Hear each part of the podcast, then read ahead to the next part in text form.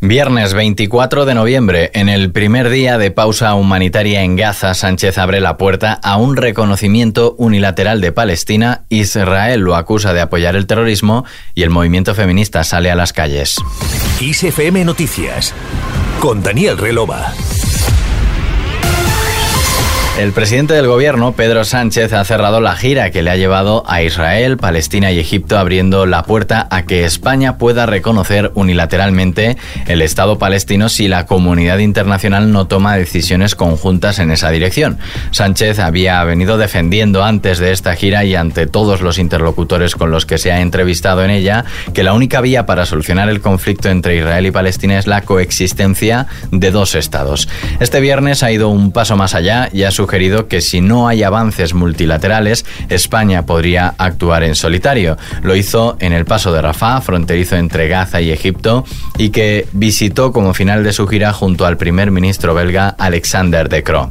Israel considera las declaraciones de Sánchez y de De Croo un apoyo al terrorismo y por eso a través de su Ministerio de Exteriores ha convocado a los embajadores de España y de Bélgica para una dura conversación de reprimenda, según recoge el comunicado.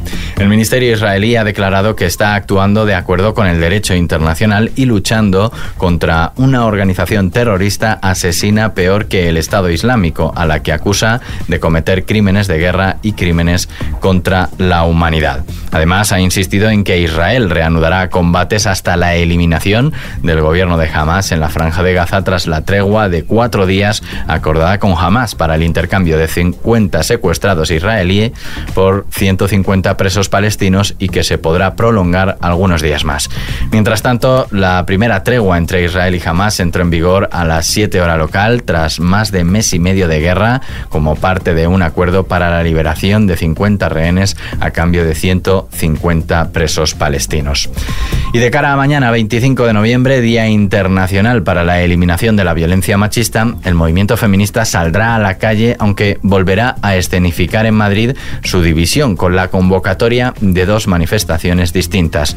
Una será a las 12 del mediodía por el Foro de Madrid contra la Violencia a las Mujeres, Foro 25N, y el Consejo de las Mujeres, a la que acudirá buena parte del Gobierno, entre ellas la nueva ministra de Igualdad, mientras que la Comisión 8M ha convocado otra manifestación a las 6 de la tarde que partirá de la Plaza Carlos V, a la que irá la exministra Irene Montero. down. La impulsada por el foro 25N tendrá como lema contra la violencia contra las mujeres, unidad ciudadana y respuesta institucional y señalará a la prostitución, la pornografía y la violencia reproductiva como formas de violencias machistas. Clamará también contra el negacionismo, exigirá la sanción de los delitos contra las mujeres y denunciará el repunte de feminicidios. Por su parte, la Comisión 8M de Madrid llevará por lema Se acabó, vamos a prenderle fuego al patriarcado, denunciará el incremento de feminicidios, el mayor riesgo de violencia que sufren las mujeres migrantes o con discapacidad y la necesidad de una educación sexual y una justicia feminista centrada en la reparación de las víctimas. En cuanto al tiempo...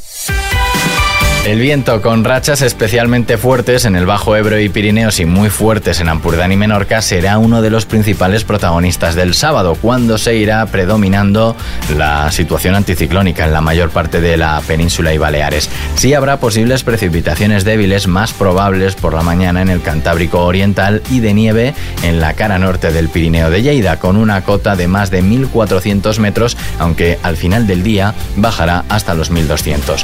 Tampoco se puede descartar algún chubasco ocasional en las costas catalanas y baleares, mientras que en el archipiélago canario harán acto de presencia las nubes con lluvias vespertinas dispersas, en especial en las islas montañosas. Las temperaturas máximas aumentarán en el sistema central e interior sureste y descenderán en el interior noroeste, Pirineos y área mediterránea oriental, mientras que las mínimas subirán en los interiores sureste y noroeste y sistema central y bajarán en Pirineos y centro norte con heladas débiles y dispersas en zonas de la meseta y más intensas en el entorno pirenaico. Con el tiempo terminamos este podcast de XFM Noticias con Víctor Álvarez en la realización y Daniel Roloba quien te habla en la producción. La música y la información siguen en XFM. Que pases un buen fin de semana.